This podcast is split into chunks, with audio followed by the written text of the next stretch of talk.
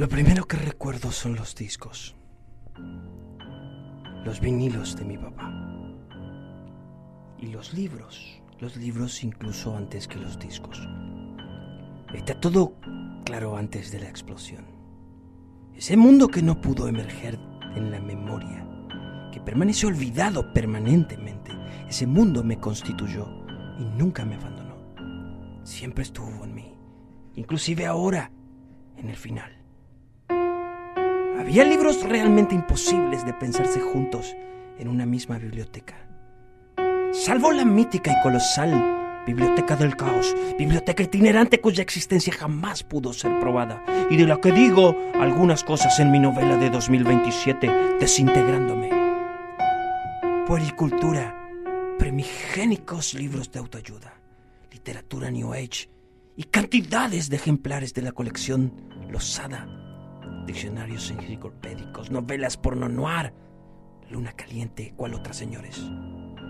La verdad es que no tengo muchos recuerdos a mano de aquella época. En esa época creía en Dios. Le tenía miedo a las drogas. Un malévolo producto en mi pequeña mentecita de monaguillo que solo se consumía en lugares decadentes de Estados Unidos y Noruega. No había cogido en aquella época ni una sola vez y era un ser inmundo y miserable, anodino y pedante. Mi pedantería era legendaria. Se las había arreglado para dañar, incluso demoler, todo cuanto me rodeaba.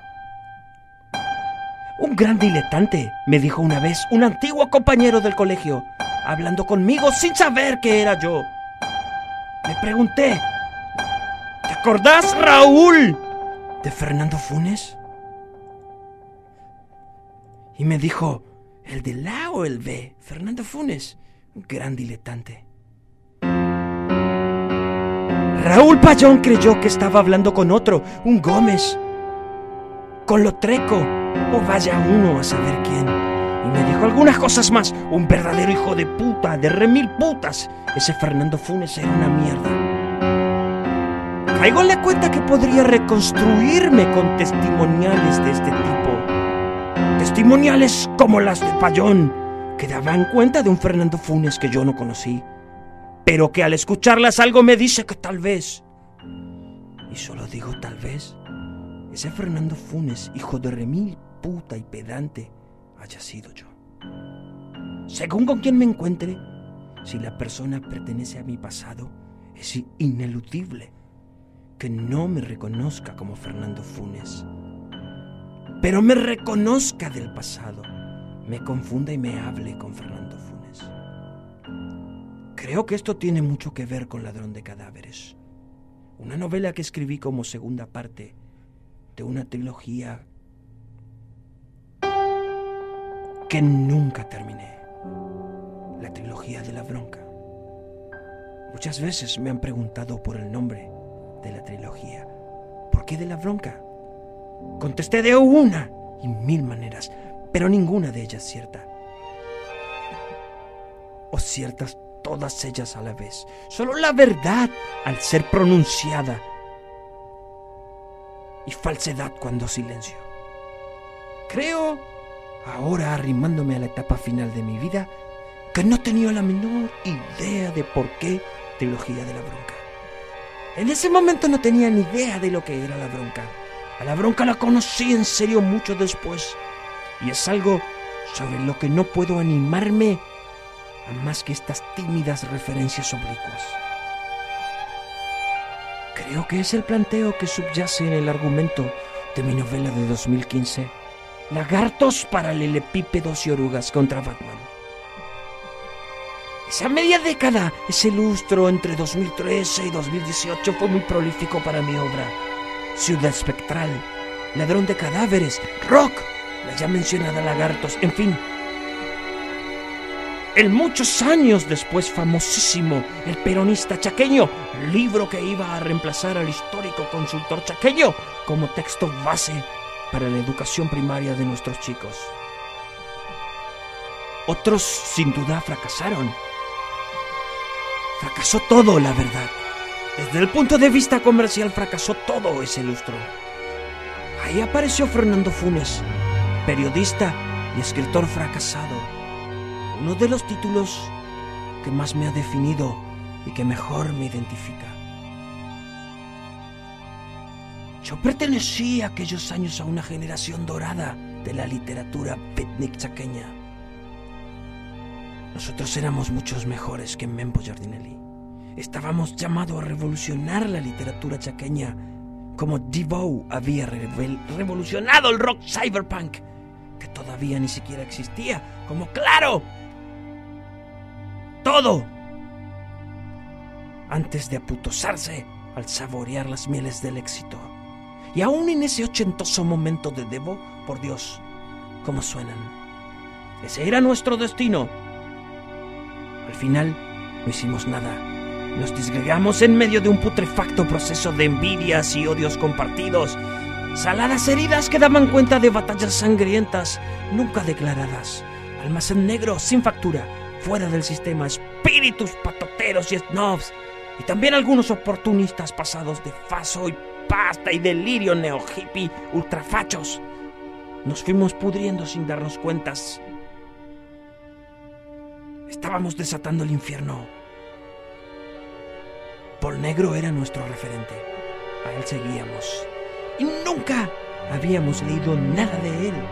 Era el escritor inédito total, como le gustaba presentarse, la más extrema expresión de coherencia moral y compromiso estético, síntoma clarísimo de genialidad. Yo lo desenmascaré, el ladrón de cadáveres.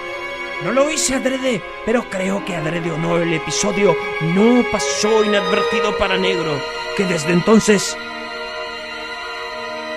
Ahora está claro, me la juro no tengo recuerdos de mí de aquella época. Tampoco tengo recuerdos ajenos disponibles porque la mayoría de aquellos escritores de la generación dorada beatnik resisten tropical, como la describí en mi diccionario oligárquico promedio ilustrado por el demencial artista plástico Antonio Scapini, que muchos años después cobró notoriedad internacional por haberse descubierto que escondía decenas de cadáveres en sus tarros de pintura murieron asfixiados en aquel infausto y trágico evento que describo en detalle en mi novela histórica La purga de los malos escritores de 2032. Esa novela me trajo muchos problemas. Familiares de las víctimas me querellaron y me llevaron a la justicia. Estuve un año privado de mi libertad bajo la imputación de mass murderer Decían que con la purga yo me había autoincriminado sádica y cínicamente como autor de la masacre literaria más importante que se recuerde en la fracasadísima pero rica historia de la literatura del Chaco. De modo que por eso, y por una orden judicial de restricción de acercamiento personal, no suelo cruzarme mucho con personas de aquel pasado que puedan aportarme sus relatos para construirme y creérmelo aquel Fernando Funes, escritor fracasado y periodista tan prolífico de la generación beatnik resistente tropical. Mi pasado está sin embargo muy presente, demasiado presente. Cuando lo noto, se me vuelve insoportablemente incisivo. Me rompe las pelotas. Me acusa de mis mejores y de mis peores textos. Así, Así fue que quemé mi biblioteca formativa. Como no fue suficiente, quemé también mi biblioteca de juventud y luego de la madurez. Porque nunca son suficientes los libros que se queman. Nunca es justa y suficiente la purga. Desarrollé esa extraña práctica sobre la que hablé horas y horas con varios psiquiatras sin encontrarle jamás respuesta. Quemar todos los libros que cayeran en mi poder me volví inhábil de tener soportar una biblioteca. Yo estaba muy medicado. Era muy difícil mantenerme despierto hasta en el trabajo. Odiaba a todos. Me medicaban para que odie menos y yo odiaba más. Odiaba odiar, odiaba todo, odiaba la música tropical y mis cínicos, crueles y malsanos compañeros de trabajo. Mis compañeros peronistas de la oficina del culto peronacho eran tropicaloides para mí. Negros de alma y algunos también de color, pero fachos que me hicieron mierda, que me destruyeron, me derrumbaron. El pasado, los libros, la medicación, los perfachos y el ministro rata, todo junto, no fue una buena combinación. Y aunque admito haber tenido parte de la responsabilidad en los hechos, sigo sosteniendo que son parcialmente de mínima o inculpable por el incendio que arrasó con la Biblioteca General Herrera el 17 de octubre de 2018.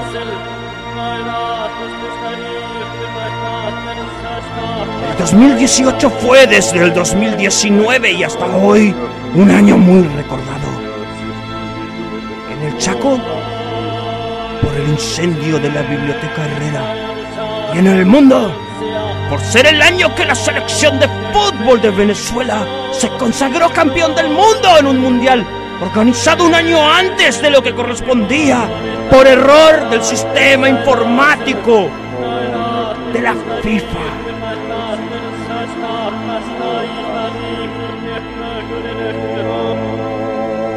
Picnic Resistent Tropical, fragmento de la autobiografía Fernando Funes.